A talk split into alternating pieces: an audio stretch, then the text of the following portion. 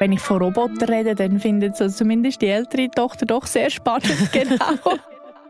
Was können wir verbessern, dass wirklich weniger ja, Menschen sterben von Fehlern, die man verhindern können?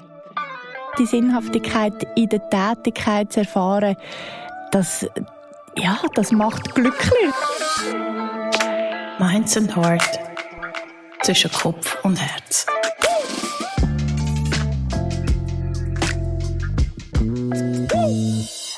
Hallo und herzlich willkommen zu einer neuen Episode von Zwischen Kopf und Herz. Ich möchte mich ganz am Anfang von dieser Sendung bewusst bei euch für euer positives Feedback und all die coolen Inputs und Vorschläge für weitere Gäste bedanken. Es ist etwas, was mich wahnsinnig erfüllt, euch mit diesem Format und mit meinen Gästen zu inspirieren. Heute bei mir im Studio ist eine Frau mit einem ansteckenden Drive, einem Top-Notch-Lebenslauf und einer unglaublichen Passion und Dedication für die Forschung. Sie fasziniert mich unglaublich und das habt ihr jetzt vielleicht schon im Intro gemerkt. Ähm, und auch, als wir uns das erste Mal kennengelernt haben an einem Networking-Anlass, habe ich eigentlich genau schon gewusst, Nadine muss ich in einen Podcast einladen. Heute tauchen wir mit ihr in die Welt der künstlichen Intelligenz ein, dürfen erfahren, wie Menschen und Technologien heute schon erfolgreich zusammenarbeiten und was sie antreibt, in diesem Bereich können und dürfen zu forschen. Hallo, liebe Nadine. Schön bist du heute bei uns. Ja, hallo Valerie, danke viel, viel mal für die Einladung. Also ich bin genauso fasziniert von dir und äh, danke für die schmeichelnden Worte. Ich freue mich jetzt auf das Gespräch. Super, danke vielmals. Nadine, aktuell bist du an der ETH als Senior Researcherin angestellt und du forschst zu einem Thema, die These ist natürlich auf Englisch. Ich habe es probiert auf Deutsch zu übersetzen, dass wenn die Leute zuhören, jetzt am Anfang gerade so ein bisschen das Thema reinkommen. Und meine Übersetzung wäre, ähm, dass du zu den Effekt von Artificial Intelligence, AI, wie es kurz und oft jetzt genannt wird, und von anderen digitalen Technologien auf die Entscheidungsfindung in medizinischen Teams forschst.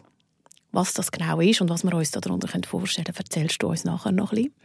Vor deiner akademischen Laufbahn hast du unter anderem für die NASA geforscht. Du bist Dozentin und du bist aber auch mal Flight Attendant, damals noch bei der Swissair gewesen. Und warum ich gerade diesen Punkt herausgesucht habe, das erfahren wir ja nachher dann auch noch gerade von dir. In deiner Freizeit stehst du auf einem Stand-Up-Paddle oder auf dem Tanzparkett und du lebst mit deiner Familie in Zürich wie am Schluss von jeder Episode darfst du dann direkt eine Frage ziehen aus meinem Böckli. Und mich haben in letzter Zeit ganz viele Leute gefragt, ja, warum machst du das eigentlich? Es ist ja völlig random, dass die Leute am Schluss da Karten ziehen. Und ich muss das für mich selber machen, dass wir irgendwie das Gespräch beenden können. Und dann sehe ich, jetzt kommt die letzte, ultimative Frage. Weil nämlich gerade genau mit Gästen wie mit dir könnte ich ins Endlose reinschwätzen. Und dann wären wir nämlich den ganzen Tag dran. Wir haben es eingangs, habe ich schon gesagt, AI oder eben genau die künstliche Intelligenz ist im Moment gerade überall. Ich habe das Gefühl, egal was ich lese, überall ist das Thema AI. Ähm, und du hast mir in unserem Intro-Gespräch gesagt, dass die Technologie eigentlich schon seit 50 Jahren gibt. Und heute sieht man, wie Texte geschrieben werden, Operationen von einem Arzt, der am ganz anderen Ende vom Kontinent sitzt, gesteuert wird und wir führen Gespräche mit virtuellen Assistentinnen. Und dann habe ich mir gedacht, ganz naiv gefragt, wird irgendwann die künstliche Intelligenz uns Menschen im beruflichen Alltag ersetzen? Ja, das ist ja so ein das, was Menge ähm, Headlines dann halt auch so Aussagen machen und wo vielleicht auch gewisse Leute tatsächlich Angst davor haben. Aber ich würde sagen, ersetzen kann und soll sie uns nie, sondern assistieren. Und dann gibt es so die These, wo man sagt, nicht man wird von einer Maschine ersetzt, aber vielleicht von einem Menschen, der eben sehr gut kann mit der Maschine zusammenarbeiten kann. Das heißt eigentlich, die Zukunft ist wirklich so das Human-AI-Teaming oder eben Mensch-Maschine-Zusammenarbeit, wo einem dann die Arbeit erleichtert und man auch an höhere Performance, sicherere, bessere Leistungen erzielen. Das ist eigentlich der Hintergrund. Und wenn man jetzt so im Alltag neben diesen Sachen, die ich jetzt schon habe aufzählen konnte, wo mich mir jetzt bewusst bin, dass ich sie dort antreffe, wo ist die künstliche Intelligenz sonst schon bereits im Alltag fest verankert? Ja, es ist eben eigentlich wirklich überall, ob wir dessen bewusst sind oder nicht, oder? Im Kleinen, also sprich jetzt eben irgendwie auch nur schon eine Netflix-Empfehlung, die aufpoppt, oder mhm. halt irgendwelche äh, Recherchen im Online-Shopping etc., da, da, dahinter liegen auch Algorithmen. Mhm. Und es gibt aber auch das Gegenteil, dass viele jetzt gerade Firmen vielleicht sich dann gross AI oder künstliche Intelligenz auf die Flagge schreiben, weil es halt einfach jetzt im Moment gerade aktuell äh, das so, Buzzword ist. Genau, mhm. und alle haben das Gefühl, sie müssen es machen. Und dann, mhm. wenn man genauer anschaut, sind es aber vielleicht einfach regelbasierte Algorithmen, also wo man jetzt nicht würde von Machine Learning, also selbstlernende Algorithmen sprechen. Und das muss man unterscheiden. Das ist eine Unterform dann von künstlicher Intelligenz. Okay. Wie gesagt, aber künstliche Intelligenz per se schon sehr alt. Aber da gibt es Unterformen und die werden halt einfach auf der mathematisch-algorithmischen Seite immer besser. Mhm. Und da äh, muss man ein bisschen differenzieren. Genau. Und zu welcher Form der künstlichen Intelligenz forschst du jetzt? Schon zu den letzteren, also wirklich, wo man sagt, aus äh, riesen Datenmengen, oder, wo wir leben im Zeitalter von Big Data, kann man eben durch die Algorithmen dann ähm, Prädiktionen ableiten, Muster erkennen, wo so nicht möglich wären, wo jetzt unser, unser menschliches Hirn gar nicht in der Lage ist, eben die ähm, Prädiktionen können zu machen und die Datenmengen zu verarbeiten. Und das ist eben dann genau der Vorteil von der Maschine, dass wir das können nutzen können, es dann aber eben mit unserem anderen Fachwissen Wissen, Expertenwissen, mhm. jetzt im Sinne von eben, wenn man sich auch um medizinische entscheidet oder so, das geht, dann kann ergänzen und interpretieren und, und nutzen. Und die Erkenntnisse, die du daraus herausgewünscht die werden nachher im medizinischen Bereich eingesetzt. Wie muss man sich das genau vorstellen? Das, was du jetzt herausfindest in deiner täglichen Arbeit, ähm, wie kann das nachher ein Arzt, eine Ärztin im, im Alltag einsetzen? Ja, das ist eine gute Frage, oder? Weil vieles von der Forschung ähm, landet dann irgendwie, ich sage jetzt mal, im Eifel, im Eifelbeinturm ja. und irgendwie schöne Publikationen, aber es findet dann vielleicht nicht den Weg in die Anwendung und das ist mir persönlich ganz ein grosses Anliegen. Darum ist meine Forschung sehr, sehr angewandt. Also das mhm. muss man sich vorstellen, nicht jetzt irgendwo mit im Labor oder irgend unter experimentellen Bedingungen, ja. sondern ich gehe dann ins Spital, lege irgendwelche Nurse Gowns, also äh, Pflegefachpersonen ähm, mhm. Überkleider äh, mhm. an und laufe dann mit den Ärzten und den Pflegefachpersonen mit in ihrem Alltag, begleite ja. sie, beobachte ihre Aufgaben, beobachte, wie sie interagieren eben mit neuen Technologien, wie sie zu Entscheidungen kommen. Mhm und leiten dann eigentlich Empfehlungen ab, die ihnen direkt soll die Arbeit erleichtern. Und das geht dann äh, vom Design von neuen Technologien, also was muss man zum Beispiel beachten ähm, in der Entwicklung bereits, mhm. dass sie dann optimal können mit der Technologie zusammenarbeiten bis hin zu nachher auch ähm, konkreten Empfehlungen als Training oder? Was man muss beachten zum Beispiel im Bilden von Vertrauen, dass man das Vertrauen in die Technologie kalibriert, also weder ja. zu wenig noch zu viel, weil letzteres, das kann gefährlich werden, oder? Wenn man dann beispielsweise seine Beobachtungsfunktion gar nicht mehr wahrnimmt, weil man einfach dann zu viel vertraut. vertraut und auch Maschine genau. löst es dann. Ja. Einfach delegiert und seine Verantwortung nicht nicht wahrnimmt. Genau. Also darum, mein Ziel ist wirklich genau das zu erforschen, wo schlussendlich den Menschen hilft in ihrer Arbeit. Also das ist ja so das Credo auch von der angewandten Forschung aus der Arbeits- und Organisationspsychologie, ähm, eigentlich die Arbeit können verbessern nachhaltig. Mhm. Dass es eben dann nachher nicht irgendwo in einer schönen Publikation landet, sondern die Leute etwas damit anfangen können. Genau. Ursprünglich hast du aber Psychologie studiert. Mhm. Ähm, dort vielleicht auch das Interesse am, am Mensch oder jetzt die spannende Kombination. Ähm, dann hast du doktoriert, dann hast du ein paar Positionen auch in der Corporate-Welt gehabt und dann bist du wieder zurück in die Akademie gewechselt. Was hat dich da dazu bewegt? Vielen Leuten geht es ja. ja genauso. Du denkst, oh, jetzt bin ich endlich fertig, jetzt muss ich nicht nochmal Sachen schreiben, jetzt muss ich nicht nochmal die Schulbank äh, drucken. Das machst du jetzt in dieser Zeit eher von der anderen Seite her. Aber was hat dich dann nicht losgelassen, dass du gesagt hast, ich muss jetzt gleich nochmal zurück? Ja, es ist wirklich der Inhalt, das Thema. Also das mhm. ist gerade so 2016, 2017 wo halt wirklich die ganze AI-Hype halt äh, angefangen hat. In aller Munde ist es gewesen. Alle haben davon geredet, wie jetzt eben die Arbeitswelt sich verändert. Aber viele haben viele Fragezeichen gehabt. Wir haben nicht so genau gewusst, wie, welche Richtung. Aber mhm. vielleicht auch ein bisschen Angst machen, ja. oder?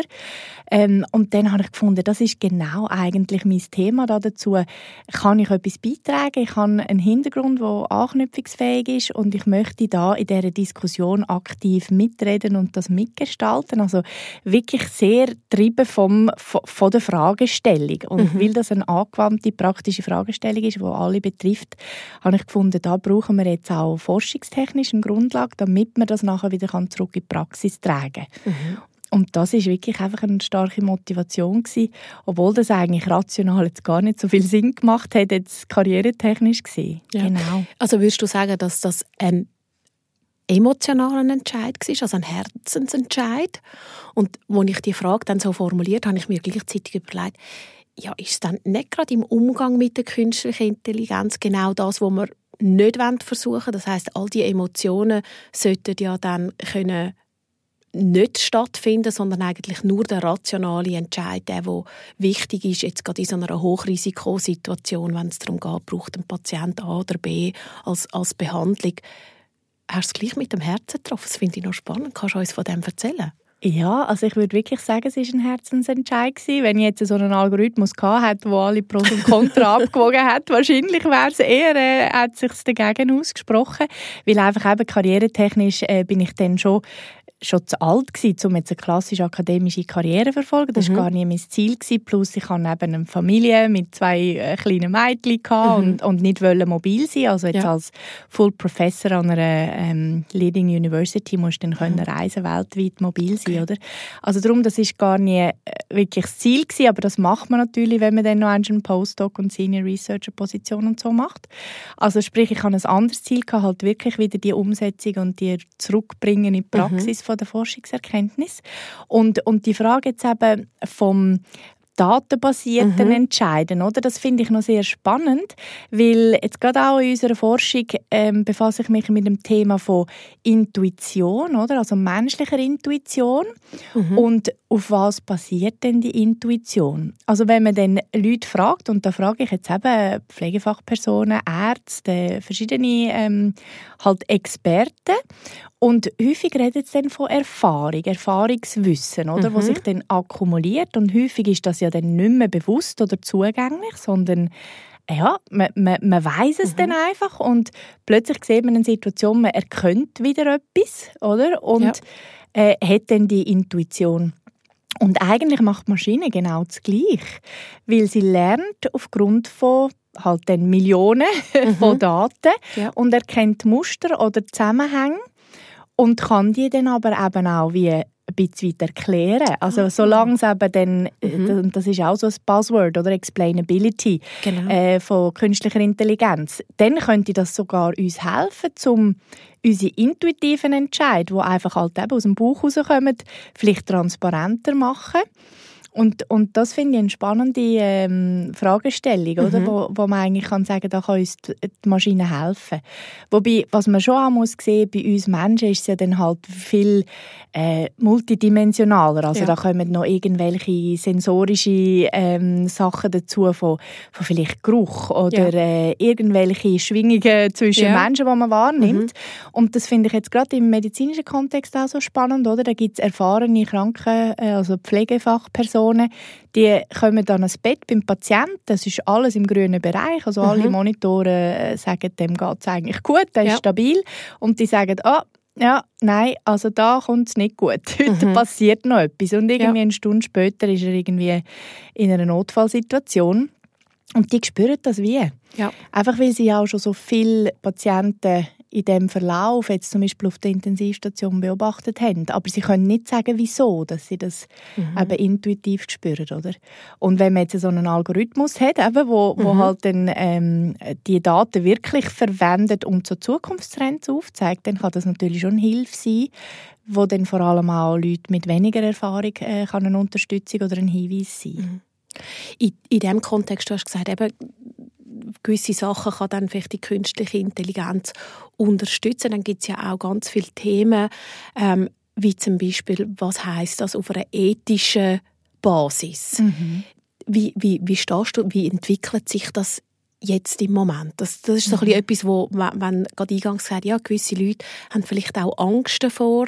Ähm, das ist so etwas, wo mir teilweise so ein Gedanken dazu machen und sagen, okay, wenn dann am Schluss die Maschine kann entscheiden über eben man stellt äh, äh, gewisse Sachen an oder ab. Ähm, mhm. es entscheidet über Leben und über Tod. Äh, was ist jetzt richtig oder falsch?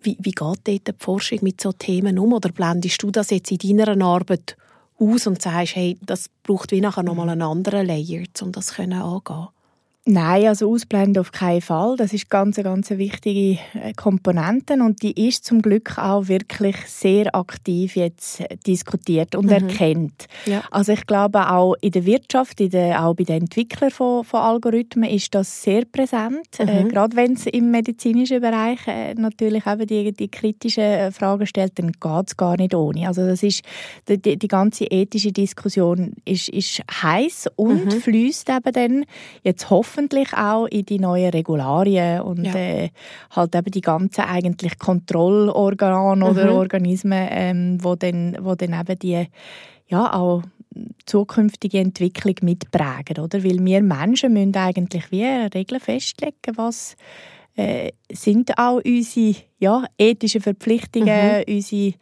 Erwartungen an die Entwicklung, die zukünftige Entwicklung von der künstlichen Intelligenz. Das mhm. müssen wir steuern, oder? Wir haben sie in der Hand.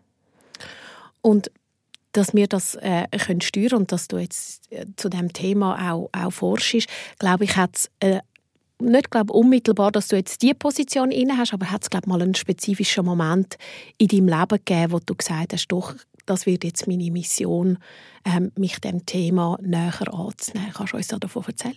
Ja, genau. Das ist, glaube ich, eben der Grund, wieso dass du erwähnt hast, dass ich früher äh, als Flight Attendant genau. bei, der, bei der Swissair unterwegs war. Und zwar habe ich vor dem Studium eben, ähm, bin ich geflogen mit der Swissair. Das war so ein, ein Kindheitstraum. Gewesen. Mhm. Meine, meine, Mutter ist schon geflogen damals.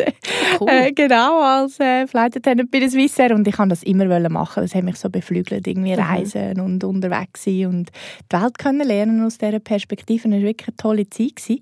Und dann in meinem ersten ersten Jahr, äh, das war 1998, also mhm. schon wirklich lang her, oh, wow, wow, ähm, bin ich auf einem Flugplan von, von Genf nach New York und habe mich dann parat gemacht, um auf den Flug äh, zu gehen und habe dann ein Telefon bekommen von der Einsatzzentrale jetzt von der Swissair mit wirklich einer Schreckensnachricht, dass nämlich genau das Flugzeug, das ich wenige Stunden später dann drauf geflogen wäre, im Atlantik abgestürzt ist. Also das ist der Swissair 111 Halifax. Mhm. Ähm, Verlust von vom Flugzeug mit allen Passagieren an Bord. Ich habe mehrere Crewmitglieder gekannt und mhm bin dann äh, freiwillig, also nach dem ganzen Schock, äh, mit den Familienmitgliedern auch an die Unfallstelle, habe das Ganze begleitet. Und das ist, das ist wirklich so ein prägendes Erlebnis gewesen, das mich heute noch mhm. ja, man durchschüttelt, wenn man, Haut, wenn, wenn man daran denkt. Ja, ja, wirklich, ja. Und, und das ist so prägend gewesen, im Sinne von, ich einfach ähm, mich dann auch mit dem ganzen Unfallgeschehen halt intensiv befasst habe, was ist da passiert und, und dann so wirklich das auch als meine persönliche Mission gesehen habe, kann man irgendetwas verbessern, dass so Situationen jetzt zumindest von menschlicher Seite, was wir können mit beeinflussen in der Entscheidungsfindung, in der Zusammenarbeit, in der Führung mhm. von so kritischen Situationen, dass wir das verbessern können. Ja. Und das habe ich dann in der äh, Ausbildung bei Piloten und Cabin Crew Members eben ähm, in der Aviatik dann angefangen schon früh. Und dann eigentlich hat mich das dann zur Wahl auch von meinem Studium bewogen bis hin auch zum Thema von der von der DIS also wo, mhm. ich, wo, wo ich mein Doktorat dann gemacht habe der ETH genau mit dem Ziel eigentlich die Sicherheit zu verbessern Menschen zu befähigen, um, um die richtigen Entscheidungen zu treffen. Und jetzt insbesondere in der Patientensicherheit, was können wir verbessern, dass wirklich weniger ja, Menschen sterben von Fehlern, die man verhindern könnte. Mhm. Mhm. Und du hast gesagt, eben, was, was für Sachen kann man auf der Seite des Menschen ähm, besser machen, um in so Hochrisikosituationen besser reagieren mhm. Und du hast zu dem Thema, das ist mir dann so geblieben, Speaking Up, ähm, mhm. Da würde ich gerne schnell darauf eingehen. Ähm, auch einen spannenden TED-Talk dazu gemacht, mhm. wo du sagst, dass wenn man eben den Moment, wo man sich auch, egal in welcher Hierarchiestufe man ist, wenn einem etwas auffällt, das kann artikulieren und dass das auch gehört wird. Mhm. Ähm, und das ist, glaube ich, etwas, wo so wenn ich mir jetzt vorstelle, die Zuhörenden auch können sagen, ah, was könnte ich denn nicht? Also ich bin so weit weg vom Thema, wenn man selber nicht fliegt oder man jetzt gerade nicht Medizin studiert, ist das mhm. aber glaube ich etwas, wo wir uns alle können auf die Fahne schreiben und das lernen, sei es als Führungsperson oder als, als Mitarbeitende? Ja, eben eigentlich in allen Kontexten, oder? Also mhm. Also in jeder Organisation gibt es so Momente, oder, wo man vielleicht eben auch gute Ideen hat, also mhm. im Sinne von Innovation äh, fördern, oder? Dass man gerade jetzt in einer Hierarchiestufe, wo man, wo man vielleicht halt nicht am, am ich sage jetzt mal, Customer, am Kunden ist mhm. und, und etwas beobachtet, eine Idee hat, wie man den Prozess optimieren oder irgendwie sowas und sich dann nicht getraut, das einzubringen, obwohl das so förderlich wäre und eben könnte Innovation reinbringen, fördern, dass man das dann wirklich machen sollte. Mhm. Ähm, und aber auch dann von oben, also dass das auch gehört wird, also dass die Führungspersonen wirklich die Offenheit haben. Man redet dort von Inclusive Leadership, dass man wirklich interessiert ist, um alle Meinungen in so diversen Teams halt auch hören und wahrnehmen und mhm. wirklich anhören. Also nicht nur sagen, ja, ja, ähm, meldet euch, wenn irgendetwas ist oder wenn ihr irgendeine ähm, Idee habt, sondern das wirklich auch möchte hören. Und das ist so eine Kultur, da sagt man auch, äh, die Leute sollen sich psychologisch sicher fühlen, mhm. zum können eben eigentlich äh, darauf zählen, dass die Meinung gehört wird, dass jedem seine Meinung wichtig ist und, und dass man die kann teilen und dann nicht irgendwelche eben, ja, negative Konsequenzen hat von belächeln bis hin zu, ja, du hast ja keine Ahnung oder mhm. du bist noch zu jung mhm. und, und unerfahren, sondern wirklich, dass jeder eigentlich einen, einen Input kann leisten und dann natürlich in sicherheitskritischen Situationen ist das umso relevanter, weil es kann wirklich sein, dass jetzt eine Pflegefachperson etwas beobachtet, wo jetzt nicht auf dem Radar ist vom, mhm. vom Chirurg irgendwie ja. in einer Open Heart Surgery, oder? Mhm. Ähm, und dann unbedingt das muss sagen. Ja. Genau. Und ich glaube, in diesen ähm, Umfeldern übt man das ja auch, das Speaking Up und, und am Anfang von jedem Flug wird das ja auch nochmal in Erinnerung gerufen. Ist das etwas, was du dir auch könntest vorstellen in einem anderen Kontext, dass man das auch dort machen würde? Also in einem Umfeld, wo es jetzt eben darum geht, man ist vielleicht in einem Projektmanagement bei der, bei der Stadt, bei was auch immer, dass man das mhm. dort auch üben würde, dass es dann den Leuten einfacher fallen ja, absolut. Und, und halt eben so eine Kultur schaffen dann, mhm. oder? Um das geht es eigentlich. Und da braucht es dann wie so halt steter Tropfen, oder? Mhm. Höllenstein, dass man wirklich ähm, gemeinsam dann so eine Führungs- und, und geführte Kultur schafft, oder? Wo, wo eben dann die psychologische Sicherheit wächst. Mhm. Und, und das wäre in dem Sinne eine Möglichkeit, oder? Dass man eben macht so halt ein kurzes Check-in-Meeting ja. und, und holt auch gezielt das ab, oder? Also das könnte eine Person natürlich auch steuern, dass sie gezielt danach fragen sorgen und die Atmosphäre schaffen, wo das möglich ist. Mhm. Ja. Und das sind ja dann eigentlich die, ähm, wenn man jetzt von Atmosphäre redet, eine schöne Atmosphäre, wenn man im Büro ähm, hocken kann. Du bist zwei Jahre lang auf Notfallstationen unterwegs gewesen. Das hast du vorher beschrieben. Dann bist du eigentlich als Pflegefachfrau unterwegs gewesen, im Outfit, äh, in Gedanken, in, in, in anderen. Hat dich die Zeit prägt während Corona auf diesen Intensivstationen unterwegs zu sein? Mhm. Also vielleicht nur schnell zum Spezifizieren, mhm. sind intensivmedizinische äh, Stationen ja. gewesen, nicht Notfall, das okay. ist leicht anders, Und, ja. aber genau, und ich kann während der, ich sage jetzt mal, der Peaks von Corona dann nicht können vor Ort ja. sein, oder? Dann äh, habe ich aber schon vorher eben so ethnografische Daten gehabt, wo ich über zwei Jahre lang wirklich äh, da unterwegs mhm. war, wie so als Flüge an der Wand, oder? Die mhm. Prozesse beobachtet habe, Interviews geführt habe und so weiter, oder? Und, und Corona, in dem Sinn, ja, es ist einfach natürlich natürlich eine, eine wahnsinnige äh, Bewunderung einfach auch, also vorher schon, aber für die Arbeit, die geleistet wird, oder? Äh, unter diesen erschwerten Bedingungen, das ist wirklich das ist, das ist unglaublich, ähm, wie schwierig das, das war, oder? Ja. Und die haben eigentlich die Stange gehalten, während wir dann gemütlich im Homeoffice gesessen sind. Mhm. Also da, äh, das hat mich schon sehr beeindruckt, ja. Ist das auch etwas, was du sagst, hat dich vielleicht verändert oder man redet ja auch so vom Moment, was hat einem näher zu sich selber oder zu seiner Vision gebracht? Ist das etwas gewesen, was dich geprägt hat? Äh, meinst du jetzt Corona speziell? Oder, oder einfach der ja. intensive Moment können auf ähm, ja. so nah an an Patienten dran sein. Ja. Ähm, und das sind ja dann meistens nicht die schönsten Momente, ähm, wie auf einer Geburtenstation, wo Babys auf die Welt kommen. Ja, das stimmt. Obwohl es auch dort manchmal wirklich Hat, rund zu ja. und her geht. Ja. Genau. Also die, ist, äh, die Gynäkologie oder die Geburtshilfe ist eigentlich auch ziemlich teilweise äh, kritisch, oder? Wenn man plötzlich muss nachher einen Kaiserschnitt einleiten oder so. Aber generell habe ich einfach die Faszination für die Medizin und, und vor allem für die Zusammenarbeit, die interdisziplinäre Zusammenarbeit so ähm, faszinierend gefunden, oder? Und es mhm. ist wirklich ein totales Privileg, wenn man als Forscherin kann sich so auf die Menschen einlassen, ihre Arbeit können lernen und wirklich dahinter sehen und sie verstehen. Ja. Und da habe ich dann manchmal gesagt, ja, jetzt habe ich, habe ich, hätte ich Medizin studieren, mhm. oder? Weil, mhm. weil mir das so fasziniert. Aber können jetzt eben sie auch von außen zu begleiten und wirklich vielleicht halt noch einen neuen Blickwinkel reinbringen. Das ist so das, was, was mich prägt hat, wo ich jetzt auch sage, ich möchte in Zukunft äh, weiter eben an diesen Themen eben Zusammenarbeit in der Medizin, sowohl mit Maschinen als auch einfach untereinander, oder? Also mhm. Team, Zusammenarbeit, Kollaboration im Sinne von Kommunikation, Koordination, Führung. Das finde ich super spannend. Und dann aber auch das zu übertragen in andere Organisationen, oder? Weil Menschen sind Menschen und äh, eben, sei es jetzt mit den Maschinen oder, oder untereinander, da gibt es ganz viel auch Optimierungspotenzial, wie wir können Zusammenarbeit verbessern können. Mhm.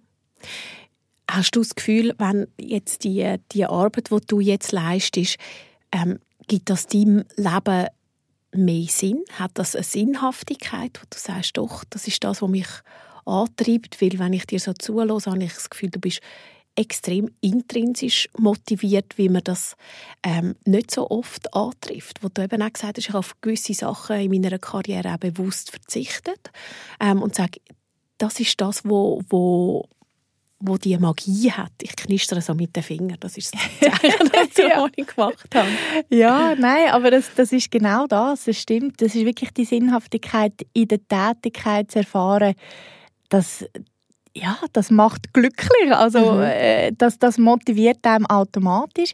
Man weiß ja aus der ähm, Arbeitsgestaltung beispielsweise, das ist auch so ein Thema, oder? Ja. Das ist jetzt der A und O Psychologie, ähm, dass wenn Menschen wirklich den Sinn von ihrer Tätigkeit in der Arbeit erfahren, also dass es wie ein größeres Ziel auch hat, als jetzt einfach nur am Ende des Monats dann äh, seinen Lohn auf dem Konto zu haben, oder? Dass das wirklich eigentlich die Voraussetzung ist für, für dann die intrinsische Motivation. Plus noch gemischt auch mit Autonomie empfinden, mhm. also dass ich kann selber vieles bestimmen und das kann ich jetzt auch in dieser Tätigkeit. Ja. Gewisse Flexibilität haben und, und halt äh, sondern auch vielleicht ein, ein äh, man sagt dem Task Variety, also so unterschiedliche mhm. Aufgaben, oder, wo man dann kann, kann äh, kombinieren und das zusammen ergibt dann eigentlich die intrinsische Motivation, wo man sich seine Fähigkeiten optimal einsetzen und dann liebt man auch seine Arbeit, mhm. oder? Mhm. Und natürlich auch dann eine, eine Führungsperson, die einem den Freiraum gibt, wo ich jetzt auch mich sehr äh, privilegiert schätze, dass, dass das in meinem Fall auch so ist, dass man wirklich das kann ausleben, oder? Ja. Hast du das schon immer gehabt, dass du sagst, die intrinsische Motivation ist etwas, was mir extrem wichtig ist? Oder wie ist es? Ich frage mich, ist man entweder eher intrinsisch oder extrinsisch motiviert? Ja, es gibt schon Unterschiede. Mhm. Das weiß man jetzt auch, aus der Forschung, dass äh, Personen eben eher intrinsisch oder dann mhm. äh, durch externe Faktoren motiviert sind.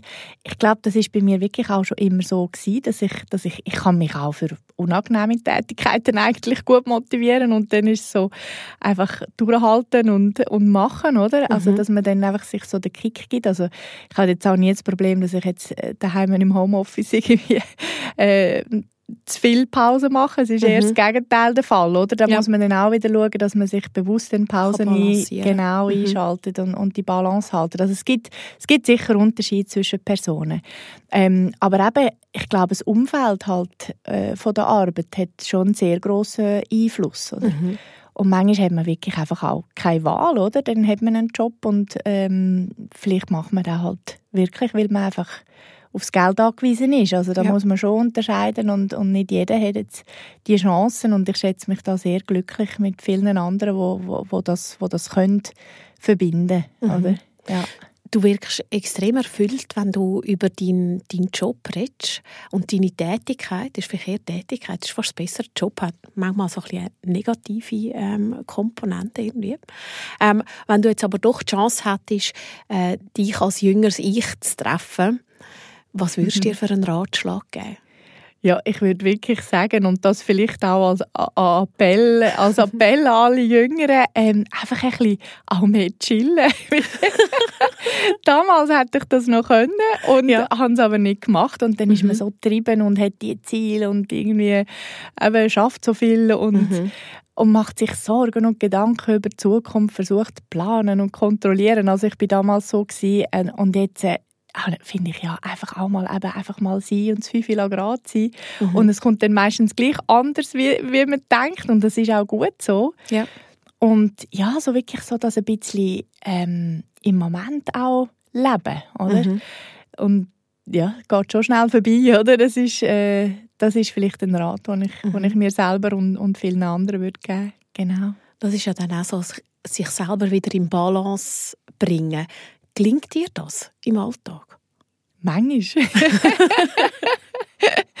ja, aber je älter dass ich jetzt werde, glaube ich auch umso mehr. Mhm. Also das ist so, dass ich kann irgendwie eigentlich mal müssen einsehen, es nützt nichts, wenn ich jetzt mir irgendwie als Neujahrsvorsatz sage, jetzt mache ich jeden Tag eine Stunde Yoga oder mhm. ich gehe irgendwie schwimmen und so und, und, und hole mir so die Balance, obwohl das natürlich schön ist und, und gut würde tun, aber, aber ich habe schlichtweg einfach Zeit nicht dafür.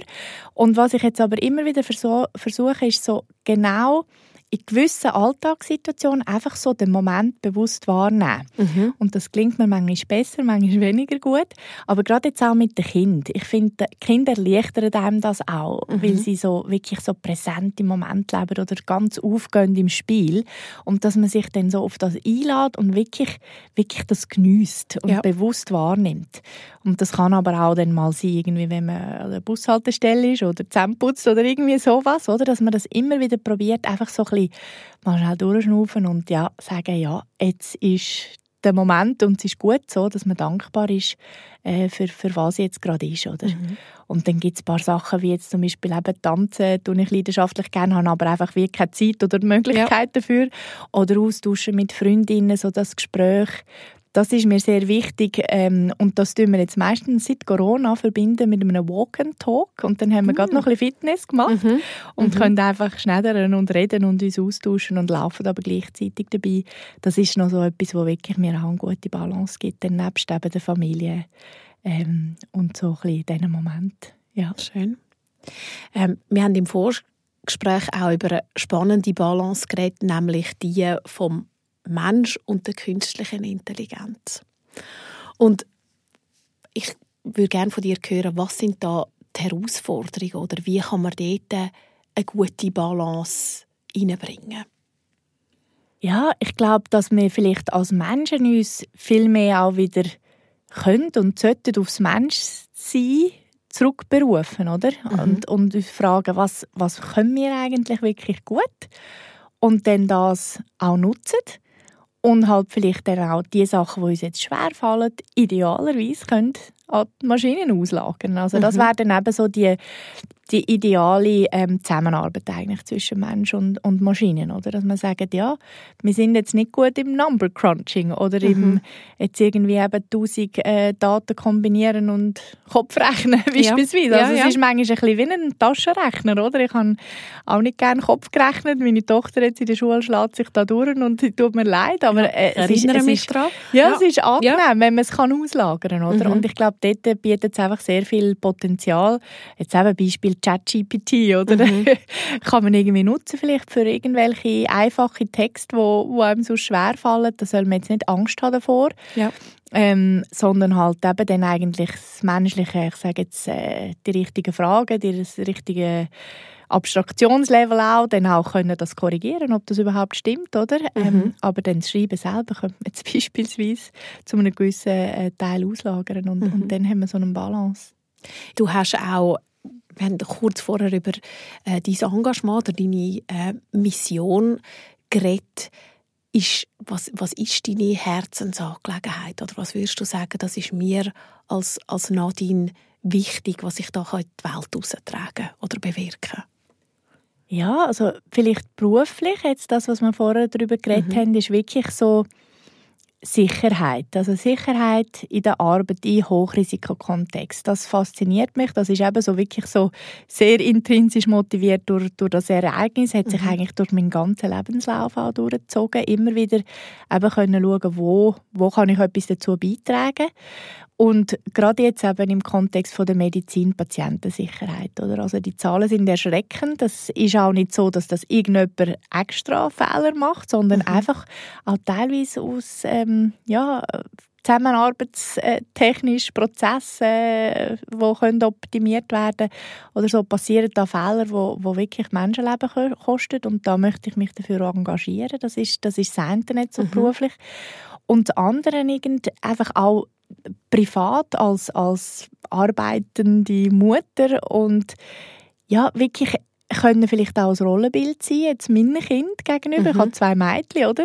Um zu sagen, wie können wir das gut verbinden. Mhm. Ich finde, äh, Schweizer System ist nicht unbedingt jetzt nur förderlich, oder? Dass man, dass man kann die beiden Rollen auch wirklich gut wahrnehmen kann. Das finde ich immer wieder eine Challenge und da aber Weg finden und, und vielleicht eben einer jüngeren Generation aufzeigen, wie man das gut, gut kann in Balance bringen von dem, was wir jetzt vorher äh, schon besprochen haben sind deine Kinder, äh, deine Mädchen an der Forschung auch interessiert? Wenn, so wie du vorbeschrieben hast, deine Mutter war Flight Attendant, die hat es dann auch ein bisschen gekützelt. Sind sie schon in einem Alter, wo sie das können artikulieren können, was sie interessiert?